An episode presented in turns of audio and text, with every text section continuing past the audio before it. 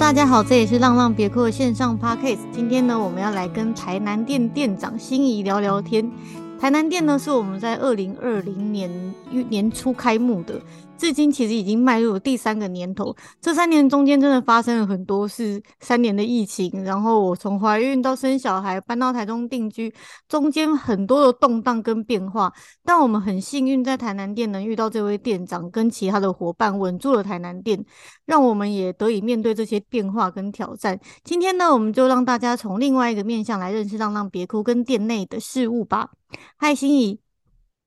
，Hello，大家好，我是心怡。然后我想先请你介绍一下，你大概入职多久了？当初为什么会想要加入我们呢？哦，今年十月的时候就满三年，然后，呃，我还记得那年是疫情，结果陆续就是群聚感染之后，就大家都要戴口罩，然后到现在也戴了三年多，就时间到现在就觉得过得还蛮快的。嗯，啊，当初为什么想要加入？就我从小就很喜欢狗，就对我来说，他们就很像朋友，就是看到他们就会有很有一种亲切感，就会把它当朋友互动。然后家里也一直都有养狗，可是就是他们相继过世之后就没有再继续养狗。然后我妈也说，就是因为他们过世之后就是很痛苦，就是陆陆续续好几只都这样走了。那他也不想再养狗了，所以我就是之后就是对流浪动物的议题就比较关注，然后对外面的浪浪也比较会关注跟就是会互动。然后在有一次的时候看到浪浪别哭的现实动态，它出现真人的讯息，那时候其实没有马上投履历，而是就是陆陆续续看到第三次。就想到说，呃，自己从事餐饮业很久了，就还蛮熟悉的，然后也可以跟呃流浪动物嗯结合起来，就是一个还不错的工作，就也想要帮助他们，就寄了履历过去，然后现在想想，应该是上天的安排吧，嗯嗯，因为那时候还没有工作，所以就是考虑很久才想说要投履历。嗯嗯，因为我知道你其实上一份工作之前也都是餐饮业的，然后好像是因为身体有状况，你才先结束那边的工作嘛。你你记不记得上之前好像是得了很严重的病，对不对？所以虽然你还蛮年轻，我记得好像是是什么癌？对，是那个乳癌第二期，但那时候也没有想说这么严重，就本来发现。有硬块的时候检查是以为是一般的脂肪瘤什么的，就开刀完之后那个是有癌细胞的，然后又陆陆续续开了第二次刀，然后因为第一次、第二次开完我都有去工作，可是第二次开完之后，我的伤口就一直都很肿，因为那边是淋巴，那淋巴会有一些淋巴液，然后它就一直排放出来，但没有办法。就是消化掉，所以我的那个淋巴结那边就一直肿起来，然后我还去上班，嗯，结果就是因为我想说那边就只有我跟老板两个人工作，然后呃原本检查出身体有状况的时候是有跟他说我之后会做什么样的治疗，然后也可能会没有办法上班，然后他是觉得说我可以利用休假跟呃，或者是请假的方式去做治疗，那其他时间我还是可以正常上班。然后因为我那时候就有点为难，可是又想说那边没有人可以上班，我就是就答应了。结果就是陆陆续续我的伤口就越来越严重，我还去一直去看医生，然后医生就是也只是说就是这个要多休息，然后我还是去上班。结果就有一次我就上班。到觉得很痛，我就跑去厕所哭，因为真的太痛，但是又不可能在上班的时候就是哭给大家看。然后后来我就想说，真的好痛哦，我就再去做就检查的时候，那个医生就很严肃的跟我说，我这个伤口就是要多休息，就是不要再出太多力气，意思是就是你不能搬重的东西，不能。手去做一些事情，这样。嗯，然后后来就想想，真的很有道理，因为就真的很痛。然后我就结束诊诊疗之后，我就出去打电话给我老板，然后我就跟他讲说，我真的没有办法再继续上班。结果他就是帮我想了很多方法，像就是可能我可以用推车去收桌啊，洗碗就是不要洗啊之类的。但是我觉得不可能，真的不可能。对。然后我就最后就跟他提离职。嗯嗯嗯，结果你就不可能会啊。对，因为你这个餐饮的工作就是还会用到蛮多劳力的，就不可能说都不动，然后让伤口可以。好好的愈合，那结果你从嗯辞职到休息，你大概休息了多久啊？一年多，因为我有呃，就是我辞职完之后，我其实在家休息，我的伤口每隔天就破掉了。哦，就是它原本缝好的地方，因为淋巴液的关系，它把它撑破了，所以我就去急诊。我还记得我自己一个人坐计程车去挂急诊。然后后面就是住了两个礼拜，因为我的伤口发炎了，就发炎的蛮严重的。然后其实我觉得住院的那段时间比我开刀的时间还要痛苦。嗯，那个伤口是，嗯，因为那个伤口是，对，就是它愈合的时候是愈合不起来，然后那个那个淋巴液就一直释出嘛，所以它完全没有办法把伤口弄得很好，然后它破掉了之后又发炎，然后就住了两个礼拜，就一直打抗生素，然后还开了第三次刀。然后我那时候觉得我超级不孝顺。嗯，怎么说？因为我爸妈就是都要轮流来陪我啊，然后住在医院里面，嗯、然后我的我的就是伤口肿起来的时候，那个护理师就会帮我把那些东西压出来。然后那个就很痛，然后我就有看过我爸妈就在那边哭，就觉得天哪，我为什么要为了一个工作就让家人这么痛苦？嗯嗯嗯，所以这、啊、这这个癌这个乳癌其实可能这个乳癌本身你还没有什么痛到，然后但是反而是那个开刀以后的这个伤口让你吃了很多苦，就是对啊，前。前面都觉得还好，因为我还可以去上班，所以我觉得还好。可是是因为伤口的关系，它它真的是因为我本身抽血的时候是抽不太到的，所以那一段过程也是很折腾。嗯，我去挂急诊的时候，他还从我的手腕去找血管，就是完全找不到我的血管，就就就是只能找。最粗的那一条，然后从我的手腕上面插进去，嗯，但是真的很痛，嗯嗯嗯嗯，就现在还是记忆犹新。建议什么？啊，就就是现在还是记忆犹新，就是对于那些对于这些治疗的过程，嗯，反而是最痛苦的。对啊，就嗯，当初应该要乖乖听话，就就赶快去做治疗。嗯嗯，因为其实这个，嗯，好，你说，说你说你说，好。因为这个病其实是治疗就会好，因为我没有很严重，是我自己伤口没有顾好，才就是更严重这样子。了解。那你现在、嗯、现在恢复的状况怎么样？因为其实你来这边工作三年了，我好像也没有常常听到你因为不舒服什么之类的而请假，所以是恢复的还不错，是吗？哦，就是呃，我会评估自己的身体状况，就。我其实礼拜三会有一个月固定一次去医院打一支针，因为我现在算是没有经期的状态，就是要打一支针，就是有关于避免它癌细胞复发的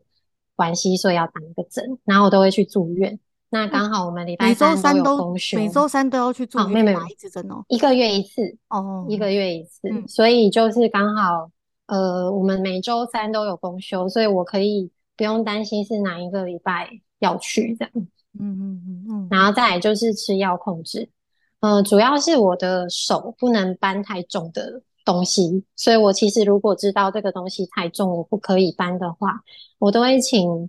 义犬帮忙，或者是男生的男生工读生去、嗯、去帮我搬这样，嗯嗯嗯，真的不要勉强哎，他们一定也非常能体谅，帮多多多帮你做这部分的工作。哦，我都会跟他们说：“帅哥，帮我一下。”他们就会帮我，很好哄，很愉快的就去帮你搬东西。就就想说，就是开一下玩笑，他们都觉得 OK 啊，嗯、他们就愿意帮我这样，更愿意帮你做牛做马。那哎、欸，我对他们也是很好，好不好？我当然知道啊，这个有听说，那个台南店的气氛非常好的。然后，那你实际来浪浪工作以后，你觉得有跟你什么想象中的不一样吗？嗯，除了工作内容差不多，就跟一般餐厅一样，要制作餐点、打扫环境，然后食材的备料那些是一样，就比较多，就是因为有流浪动物，那要照顾他们的。就是吃饭、睡觉啊、打扫之外呢，他们如果有一些医疗需要处理，就是还要去做这些。那还有一些客人跟流浪动物之间的互动，就是需要一些协调。然后这边的话，可能会比一般餐厅需要花费更多的心力，因为这些都是没有办法预料到的事情。那你有没有在面试的时候，常常会有一些人对这里有可能有错误的期待，然后来这边进来做一做不做的，会有常有这种状况吗？因为我知道别的店有这样的状况，我不晓得台南店有没有。嗯，刚开始面试我都会很清楚诶，就比如说我们的工作时数可能不会很固定，因为他们如果是兼职的话，都是照店里面呃的排班去安排。那如果说是像内部的话，其实会跟他们说，基本上不会跟流浪，就是跟狗狗、猫咪有太多时间可以接触，就是除了下班休息的时间可以跟他们互动，上班的时候是以工作内容为主，就是会提前跟他们说这样。嗯嗯嗯，所以就是还好，这种状况没有到常见，因为之前还蛮常会遇到，就是有人来可能做做几天就不想做的，因为他觉得跟他想象中的不一样，不是一直可以撸狗跟撸猫的工作。那这、嗯、那这份工作，你觉得你自己进来已经三年了，你有没有认为什么事情会让你比较有觉得很有挑战性或者是挫折的？嗯，挑战性其实一直都有。因为我才刚进来的时候，其实试做的那一天有看了一下现场的状况，其实是还蛮算蛮混乱的。可是好险那时候市民还在，来的时候是就当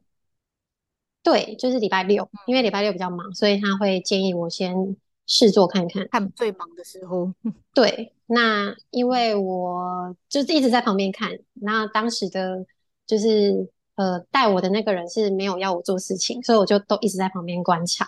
然后我是觉得就是还蛮混乱的。那可能后面因为那时候的营院长市民还在，那他是下来管理台南店，然后他也带着我去呃去帮忙修正这间店的问题，跟就是引导我。我觉得，呃，他让我学习的比较快，因为他让操作流程比较简化。然后，呃，也因为他人很好相处，所以有什么事情跟他说，他其实都会呃给一些建议。所以就是在管理台南店的上，呃，管理台南店的时候，我会比较有动力。嗯，然后挑战性的话，我记得我第一次遇到的是，就是呃木村跟木棉那时候，因为我那时候可能早上第一个来，那就是要整理狗狗的。大小便，可是那时候他们就是刚来很紧张，然后我一看到那个状况，我吓惨，因为整个墙壁、地上，然后狗屋都是拉肚子的那种，很炸死，对，然后又很臭，那他们两个也是身上都有很多屎，所以我就觉得天哪，对，好崩溃，就是你不知道怎么下手，因为我那时候才刚刚来没多久，然后我就。心里面其实有萌生我好像离离职的 念头，因为然后然后现在想想觉得很好笑，因为其实也没什么啦。嗯，然后再来可能就是因为台南店就比较嗯屋龄比较老，然后附近就是很多呃都在做工程，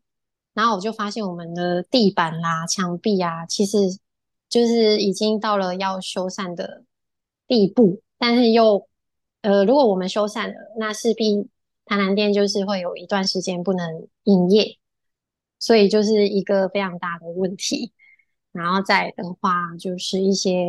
客诉啊，还有就是呃，每一阵子都会出现的负面的文章，这个都算是一种挑战吧。嗯嗯，其实台南店的客数已经算是比较少了啦。对啊，但是你们那你们遇到那个别人写负评客诉的时候，会是什么样的心情？嗯，我其实都很关注评论跟就是。呃，别人标记我们的一些动态，因为我想知道他们在这边是什么样的感受。那如果有一些负评的时候，我其实会比呃很快的就先去问我的伙伴们说有没有遇到这个问题。那如果当下了解状况的时候是呃不是太多我们的问题，我其实会自己私下协调，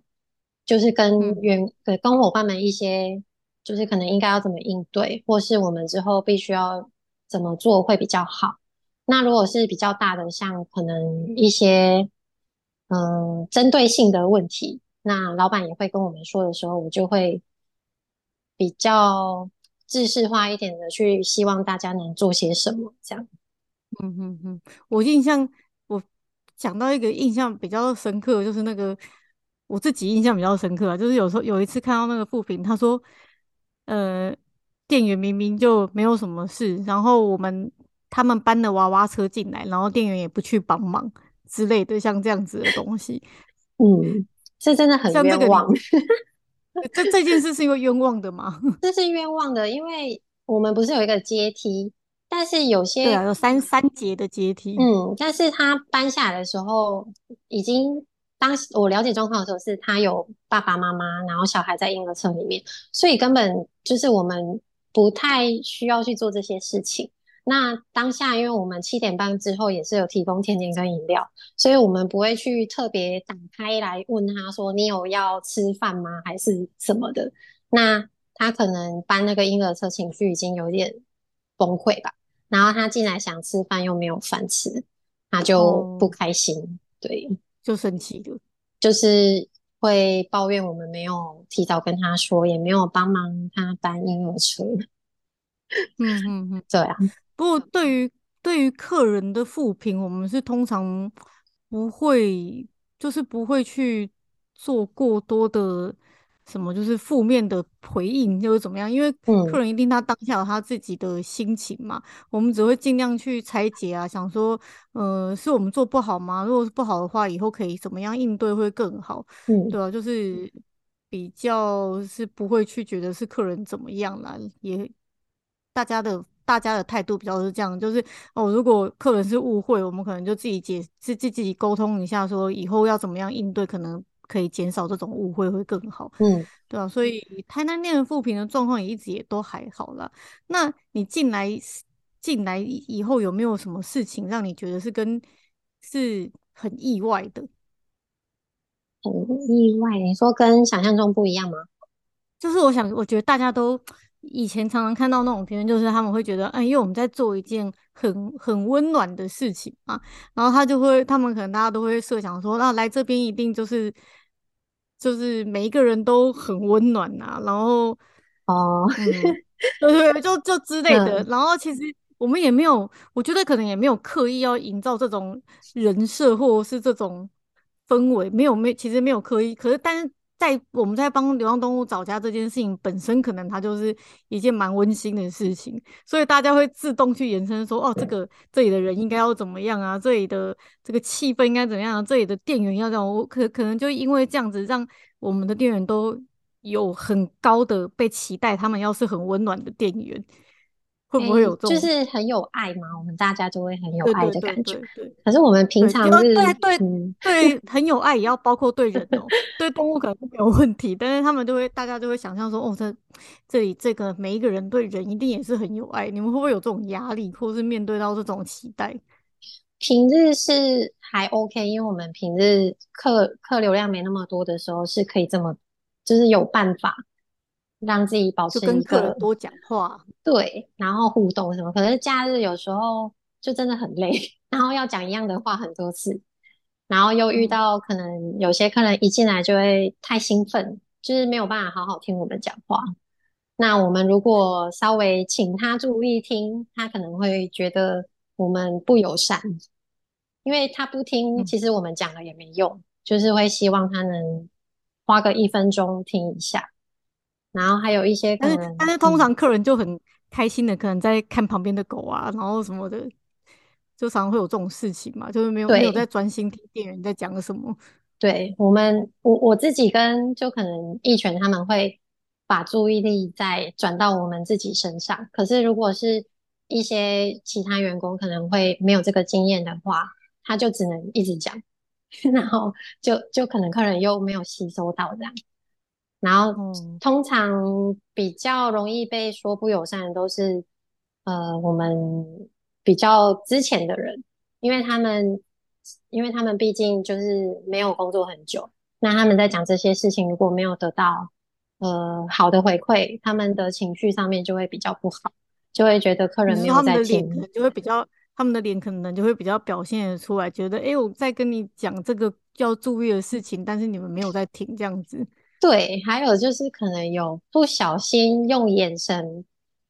发泄一下的时候就被看到，嗯、就是可能会想说你为什么不听，然后就可能稍微瞟个眼，然后就被发现说哦。我们在翻白眼，我们不友善什么什么的那些，就蛮容易被误会啊、嗯。对对对，所以这这就是在平日的时候人不多的时候，因为店里非常非常多的状况，又是出餐啊，又是动物啊，又是可能哪一个客人对哪一只狗做了那个狗可能不喜欢的动作，下一下一秒可能狗要吠它等等的，然后在。平日的时候，你们就会比较有多余的这个时间跟心力去照顾每一个面相嘛。但是在假日的时候，因为假日是我们的尖峰时间，也是大部分餐厅的尖峰时间，人都会集中在六日去来。当人一多的时候，哈，很难面面俱到，然后可能一个不小心，一个小小的一个走心，就会被客人抓到，对啊，就会变成一个负评。还有就是，通常会去评论的人，都是心里就是已经想要负评的人。那种想要留五颗星的，其实比较不会特意去，所以我们其实收到评论都是蛮多负评，是因为他心里面已经想要抱怨，所以他一定会来负评，就是就是连没有跟狗狗互动到也要负评，那因为我们怎么可能知道他想要跟狗狗互动？真的很奇怪。对啊。而且我们也不会强迫狗狗去跟人互动啦。然后有时候，因为毕竟店里的狗并不是说很真的很多只嘛，客人客人可能六日的时候是很多的，然后但是狗其实就只有四只，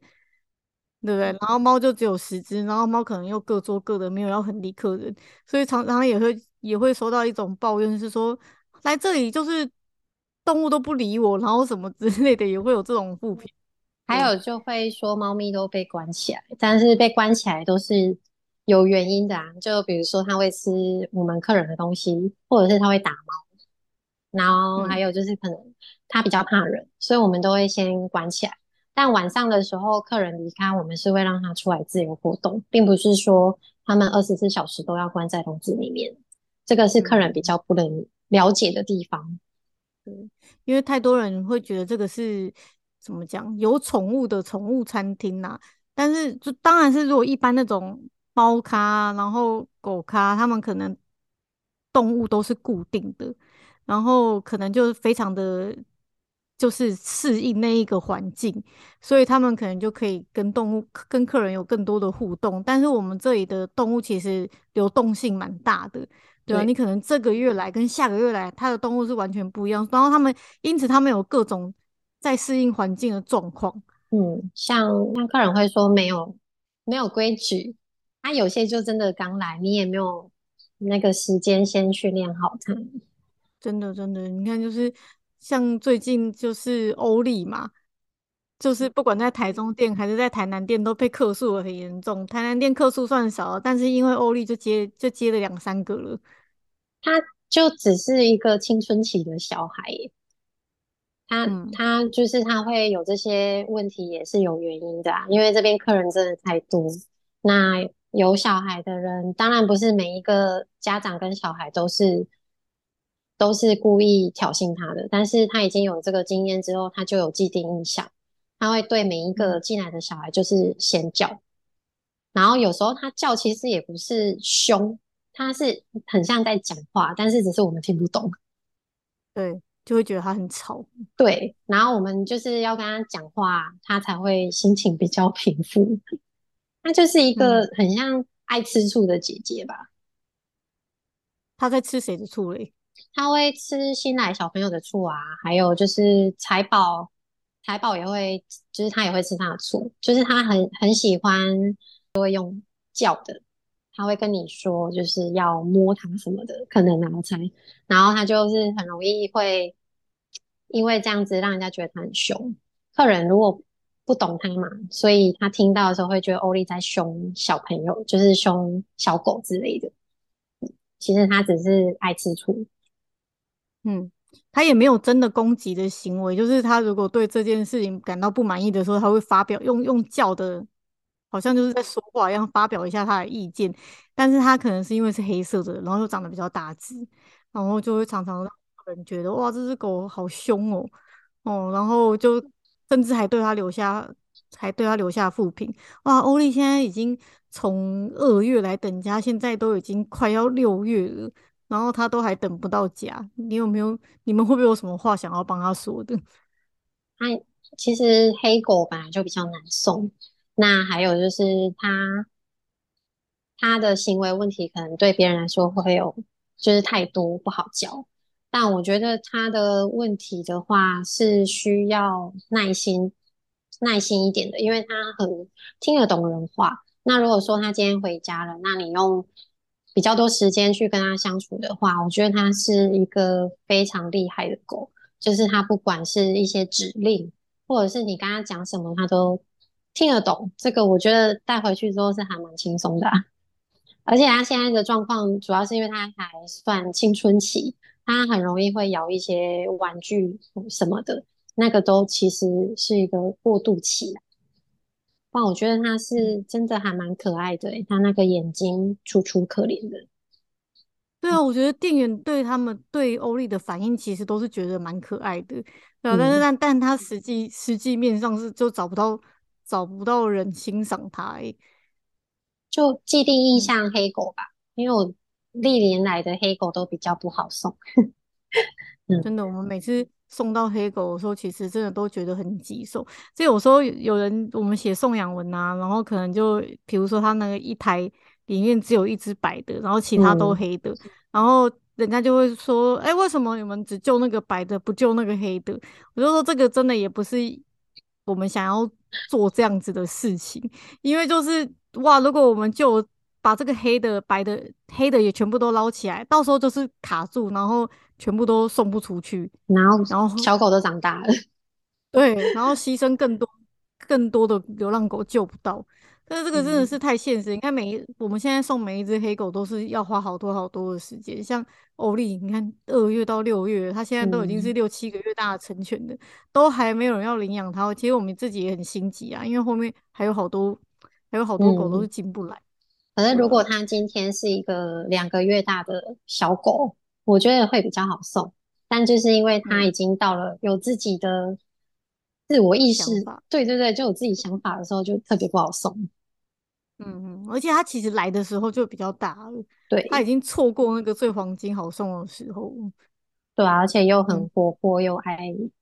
讲话。对，我真的 不知道，我不知道。他到底要送到什么时候？已经都已经快要六月了，他也没看到一个尾巴。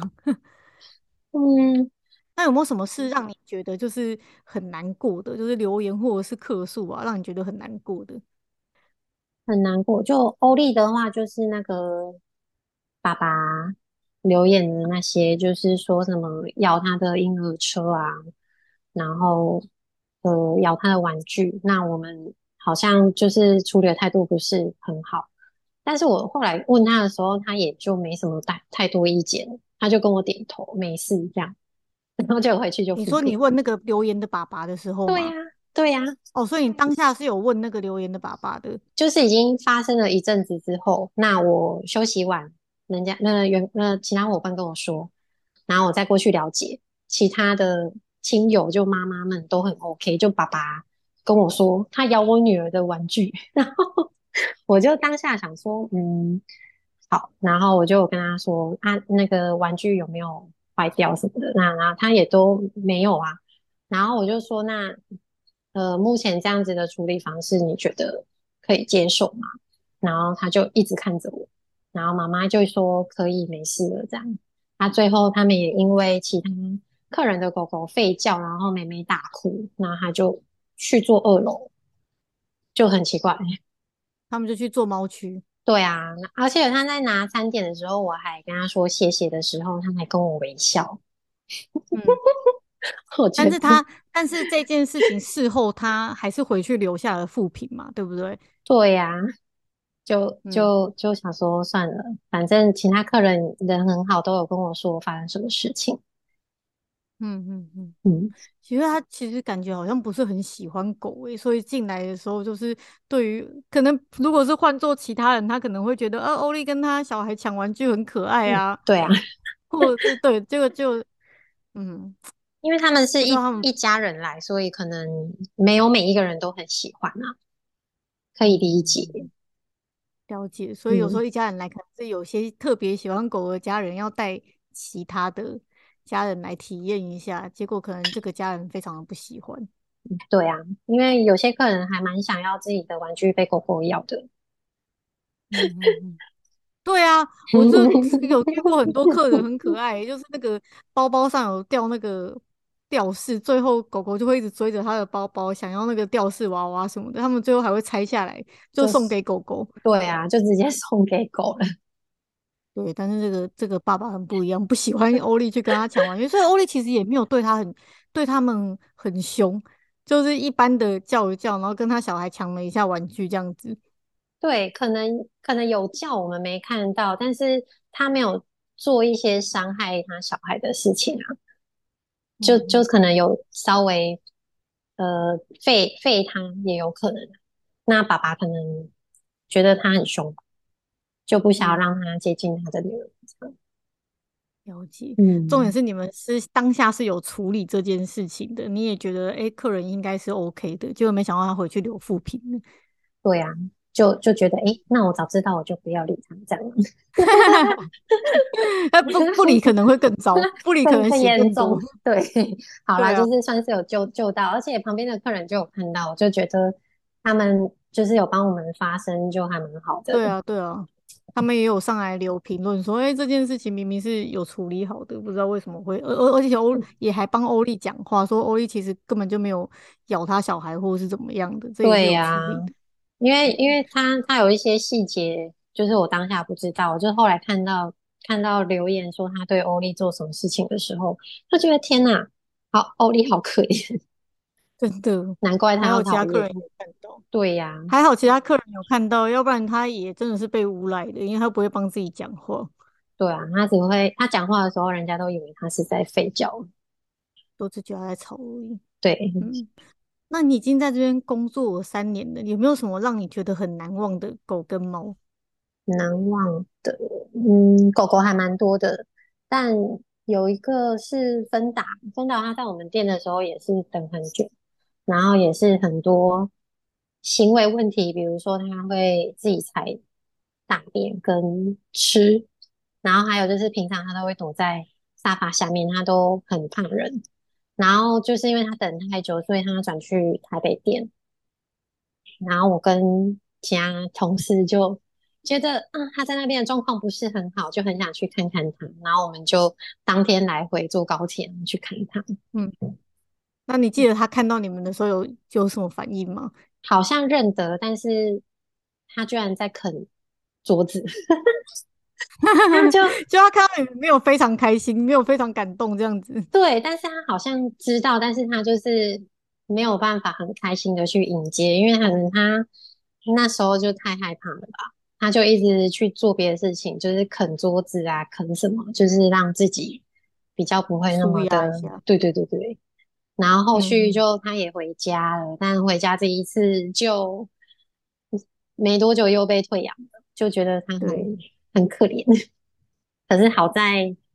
好在现在的妈妈就是很棒，就是也让他以前的个性就是变得更好了，就没有像之前这样子这么胆小。他现在变得是一只很有很多了很多很多自信的狗狗，也变漂亮了。我觉得这都是我们这个工作觉得最开心的事啊，就是看到一些。狗啊，或者是猫，它可能本来根本就没有机会被领养的，但是它它们后来被领养，而且过得很好，我觉得这就是这就是我们的动力啦，吼，就要不然有时候在这个里面要除了送养以外，还要处理这么多这么多人的情绪跟那么多人的事情，要不是看到诶、一直有这些好事在发生啊，一直看到这些流浪动物可以回家，我觉得也是会很难。很难支撑的啊。对啊。那你自己觉得在这份工作中有什么特别的意义，跟让你有什么成长吗？嗯，就看到很多呃这边的人跟浪浪的故事，比如说领养人跟浪浪，还有就是爱妈啊，就老板老板娘，他们就是看完你们的经历跟一些事情发生的处理，就会有觉得你们真的很有耐心。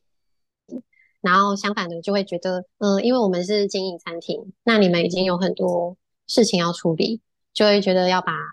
台南店顾好，你们也不用这样子台中、台南啊、台北这样跑来跑去，就自己也会变得很有耐心。然后对于比较多反对的声音，其实当下会很难过，但是想想，其实也就那几个，就就其实很多人是支持我们的。就看这么多领养人，嗯、这么多就是留言都其实蛮好的，就是蛮多是支持我们的人，我就觉得算是很有意义啦。嗯嗯嗯，其实那个反对我们的声音，嗯，真的是不不多，但是很刺眼，然后你就很难不去关注到它。但是真的，这个我觉得是一种操练，是一种练习。你要，你不能为了那。几个呃不喜欢你的人，然后去忘记都有更多更多那么在支持你的人，这我觉得是在我们在做这件事上一个很大的练习耶，就是要一直去，要一直其实应该要说服自己，就是去看那九十九十个支持你的人，而不是只是一直看那个反对你的人，因为永远不会有全部的人都喜欢你，都支持你，一定会有人就是看你不高兴，然后或者是觉得你做的。这样子有什么地方可以挑剔？哎，我觉得一定会有这种人，而且当认同你的人越多的时候，这种人就是也会越多。真的，因为我在网络上就看到一段文字，是说、嗯、你自己听同一个笑话，你听久你也不会笑，那为什么要对同一件负就是负面的事情要执着那么久？然后就觉得哦，对呢，我干嘛要为了那一个人讲的话要想这么久？那边觉得，所以其实其实他们他们留下来的负面评论不外乎，我觉得就是就是那几件事情啊，也没有什么也没有什么新的事情，对啊。嗯、然后嗯，就像是这么多年，我觉得我们也一直不停的在进化啊，在改进啊，对啊。但是他们可能现在翻出来讲的还是那几年前的那些事情，我觉得就有啊。你前一阵子不是有就是发了一大篇，就是针对于。他们讲的内容去做回应，那其实真的之后就没有什么人再去发文，就只是稍微在留言的时候酸一下、酸一下这样子。对啊，就是之之前那次就是去年吧，应该是去年的这个时候做了一次完整的解释嘛。对啊，就有公开发一篇，本来是也不太也不太想要去对那些不认同我们进行什么更多的解释，但是。还是发了一个完整一篇，我们现在还是置顶在 IG 啊。大家后来有人偶尔酸一酸，也还是在酸那些事情，也没什么新的事情。对啊，可是我我那时候看完，我觉得应该对你的影响蛮大的。就感感觉如果是你的话，你应该就是还蛮难过的。会难过啊，这一定 对呀，一定会难过，因为他们讲了好多事情都好有创造力跟。没有，我就觉得很有创造力跟想象力，想说哇，我压根没有这么想过，诶，怎么会有人把事情解读成这样子？会觉得怎么会这样？就会觉得很，就会觉得很惊讶，你知道吗？就是，诶，我把我这件事情就是如此的简单跟这样子的用意而已，会怎么会扭曲变成那个样子？觉得他他们都是一个有编剧潜力的人。对，很有想象力，真的，因为那时候就是越滚越大，然后就就觉得天啊，就是到底有什么好讲的？就对，但是但但是我现在看，觉得很多网红啊，或者是在现在网络时代没有办法，我觉得好多事情都会有时候就会被无限上纲跟无限放大，然后这也是现在如果你要在你要。做一个网络的事情，跟网络有关的事情的话，我觉得就势必会去经过这些事情，然后你也要去学习它，嗯、然后要怎么处理它，对吧、啊？这个都是都是因为，哎，因为做了流浪动物这件事情，然后开展出别的，哎，需要去练习的能力。我倒是其实过了以后觉得不错啦。如果我们是做一般的事情的话，反而你不会去经历这些，也不会去学习到这些。嗯真的，嗯，每一次问到遇到问题啊，然后当下虽然就是很痛苦，然后解决了之后，你后来想想，你会发现这是一个很好的经验，你也知道以后怎么样去面对这些事情。对，因为还会有的，一定还会有。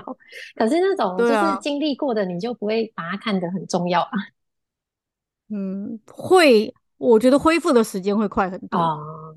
但是它还是会。不舒服，我觉得还是会还是会有这种不舒服的感觉，这个好像很难完全完全的消除，但是可能在经历更多次，可能就完全不会有感觉吧。所以还我们还还不够多嘛？不够多。你看，像那个，我看常在看那个网络那些超级大网红啊，他们真的都内心非常强大哎、欸。嗯、对啊，他们一定也是千锤百炼的，才会对这些事情这么的无感。嗯，他们一定是私底下想了很久才。知道该怎么做，对啊，对啊，在在台面上看起来好像很轻松，但其实私底下一定也都是非常非常煎熬。嗯，对啊，像像台南店最近也有在缺伙伴嘛，嗯、那你可以店长的角度跟我们讲一下，就是嗯，你觉得加入我们这个工作需要有什么能力，还有有什么吸引人的地方吗？嗯，主要是要会呃。最好是要在